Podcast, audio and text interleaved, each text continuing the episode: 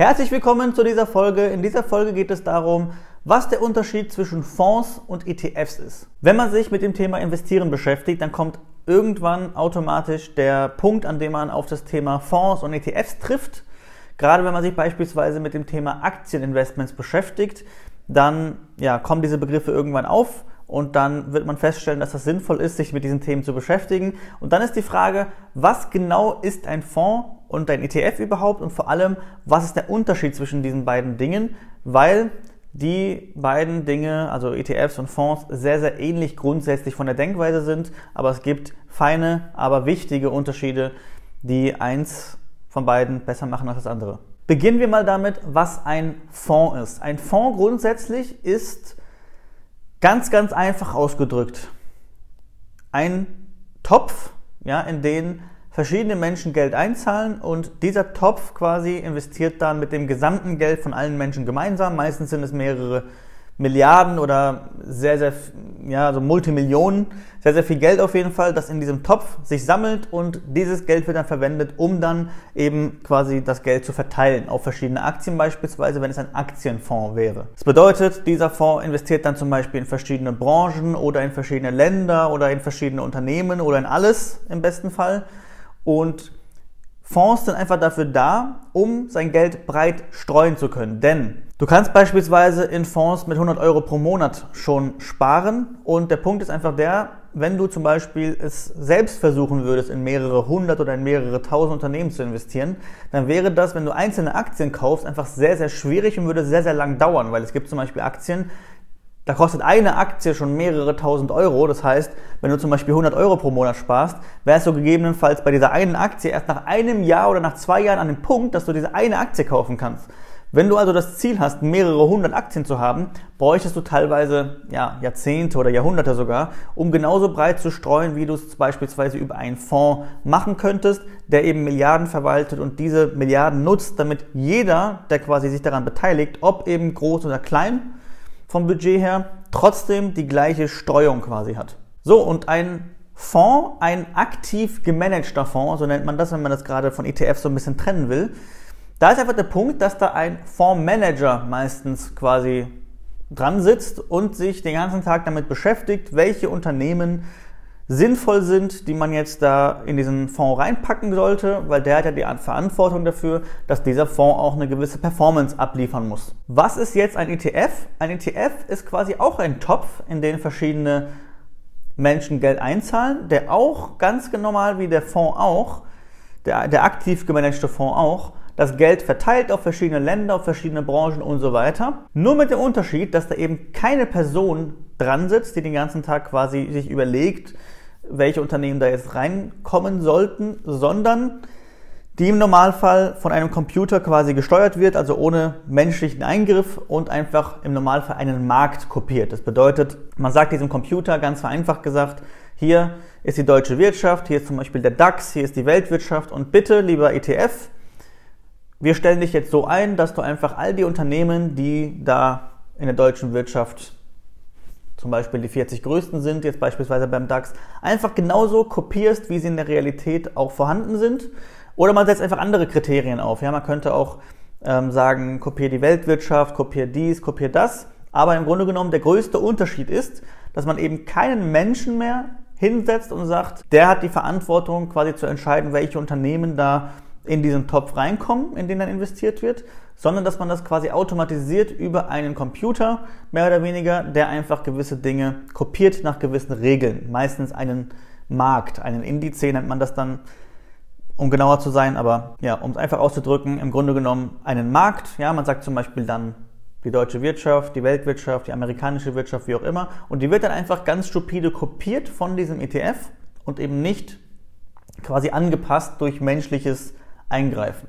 Und der größte Unterschied, den, oder den größten Vorteil, den das hat, ist einfach, dass bei einem ETF im Durchschnitt, so meiner Erfahrung nach, ungefähr 1% Effektivkosten eingespart werden können, weil eben kein Mensch mit einem Team im Hintergrund sich jeden Tag damit beschäftigen muss, welche Unternehmen es da ähm, kaufen will mit dem Geld, mit den Milliarden, die da in diesem Topf sind, sondern dass einfach ein Computer das Ganze steuert. Warum gibt es das beides überhaupt? Im Grunde genommen gab es sehr, sehr viele Jahrzehnte nur aktiv gemanagte Fonds, also ETFs sind quasi eher eine neuere Erscheinung. Und das kam einfach aus dem Gedanken heraus, dass man herausgefunden hat, oder es gab einen Nobelpreis sogar dafür, für die Effizienzmarkttheorie. Was bedeutet das konkret? Man hat quasi herausgefunden, dass der Markt effizient ist. Ja? Effizienzmarkttheorie besagt, dass der Markt effizient ist. Was bedeutet das? Alle Informationen, die es auf, dem, auf der Welt gibt, sind in Unternehmenspreisen schon eingepreist. Bedeutet, wenn du jetzt glaubst, dass Tesla besser läuft als BMW in Zukunft, oder wenn man sich die Frage stellt, dann wird es ein paar Leute geben, die sagen, BMW wird wahrscheinlich besser laufen als Tesla, also die, der Aktienpreis wird besser laufen als Tesla. Und andere werden sagen, die Tesla-Aktie wird besser laufen als BMW. Warum sagen das Menschen? Beispielsweise, weil, wenn man jetzt für BMW beispielsweise steht, dann wird man sagen, ja, die Marke existiert schon länger, die Marke ist weltweit bekannt, sie steht für Premium-Produkte und so weiter. Bei Tesla wird man vielleicht sagen, dass ja, die zukunftsorientierter sind, die setzen auf Elektro und so weiter und so fort. Der Punkt bei der ganzen Diskussion wäre jetzt allerdings, dass alle Punkte, die jetzt angeführt werden, beispielsweise diese Premiumpreise von BMW oder die Premiumprodukte von BMW, die Elektrizität oder das Setzen auf Elektrofahrzeuge bei Tesla, dass es alles Punkte sind, die quasi ja schon als Information zugänglich sind. Also wenn du das als Argument bringst für Tesla, dann bist du ja nicht der einzige Mensch, der diese Information hat. Bedeutet, da es diese Information schon gibt, frei zugänglich, ist diese Information quasi schon eingepreist in dem Aktienpreis, den Tesla aktuell hat. Bedeutet, du kannst mit dieser Argumentation gar nicht argumentieren, weil das ist, dieses Argument ist schon eingeflossen in den Preis. Du bräuchtest also neue Informationen, etwas, was du gar nicht wissen kannst, weil es ja neu wäre, in Zukunft dazukommt, um jetzt ein Argument zum Beispiel für eine der beiden Marken zu haben. Da du es aber nicht hast, ja, weil du eben nicht in die Zukunft schauen kannst, besagt die Effizienzmarkttheorie quasi, ohne neue Informationen, Stand heute betrachtet, werden beide ja, Aktien voraussichtlich die gleiche Rendite, die gleichen Gewinne machen, bis eine neue Information das ändert. Ich hoffe, das war jetzt nicht so kompliziert. Also im Grunde genommen ist es so, man hat einfach irgendwann rausgefunden, der Markt ist effizient, alle Informationen, die es auf der Erde gibt, sind in einem Aktienpreis schon drin. Man bräuchte neue Informationen, um Vorteile gegenüber den Marktteilnehmern zu haben. Und das war quasi die Geburtsstunde, diese Erkenntnis von ETFs, dass man gesagt hat, okay, dann ergibt es ja gar keinen Sinn, dass es Fondsmanager gibt, also Menschen, die den ganzen Tag nichts anderes tun, als sich damit zu beschäftigen, welche Unternehmen man da rein wählt. Denn wenn die keine Informationen haben, die der Markt nicht hat, dann können sie ja mit diesen Informationen, die sie da als Argument bringen für gewisse Unternehmen, gar nicht als Vorteil für sich nutzen, sondern vielleicht bringt das alles gar nicht, was die da tun. So, man hat tatsächlich herausgefunden, wenn man zum Beispiel einen Fondsmanager nimmt, der zum Beispiel in Deutschland investiert, ja, dann ist er ja vergleichbar zum Beispiel mit dem, mit dem deutschen Markt. Ja, mit dem DAX könnte man den dann vergleichen. Oder wenn ein Fondsmanager weltweit investiert, könnte man den mit der Weltwirtschaft vergleichen. Man hat festgestellt, dass circa die Hälfte aller Fondsmanager besser performt als die Weltwirtschaft und die Hälfte aller Fondsmanager quasi schlechter performt als die Weltwirtschaft. Bedeutet, im Grunde genommen hat man herausgefunden, es ist mehr oder weniger Glück, wenn man jetzt einen Fonds wählt, einen aktiv gemanagten Fonds, wo ein Mensch quasi Entscheidungen trifft, ist es quasi Glück, ob, er, ob du den Fonds erwischst, der jetzt besser performt als der Markt oder schlechter performt als der Markt. Und dann hat man sich gefragt, warum kaufen wir dann nicht einfach den Markt? Ja, warum investieren wir nicht einfach in einen Fonds oder eben ETF, der eben nicht von einem Mensch gesteuert wird, sondern eben nur von einer Maschine, die einfach den Markt kopiert, dann werden wir ja in 50% der Fälle besser, als wenn wir jemanden bezahlen dafür, ähm, obwohl wir quasi nichts tun, sondern einen Computer einfach den Markt kopieren lassen. So. Der Punkt ist nur, dass 50% besser sind vor Kosten. Und da kommen wir zu dem nächsten Punkt.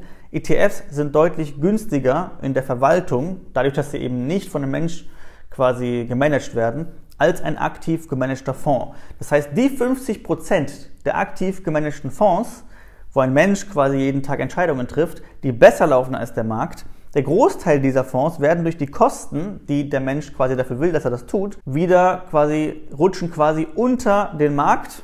Also nach Kosten ist nur ein ganz, ganz, ganz kleiner Bruchteil von aktiv gemanagten Fonds besser als der Markt. Und das war quasi die Erkenntnis zu sagen, es ist doch eigentlich sinnvoller, den Markt quasi zu kopieren, das möglichst günstig zu tun, eben mit ETFs, mit computergesteuerten Fonds quasi.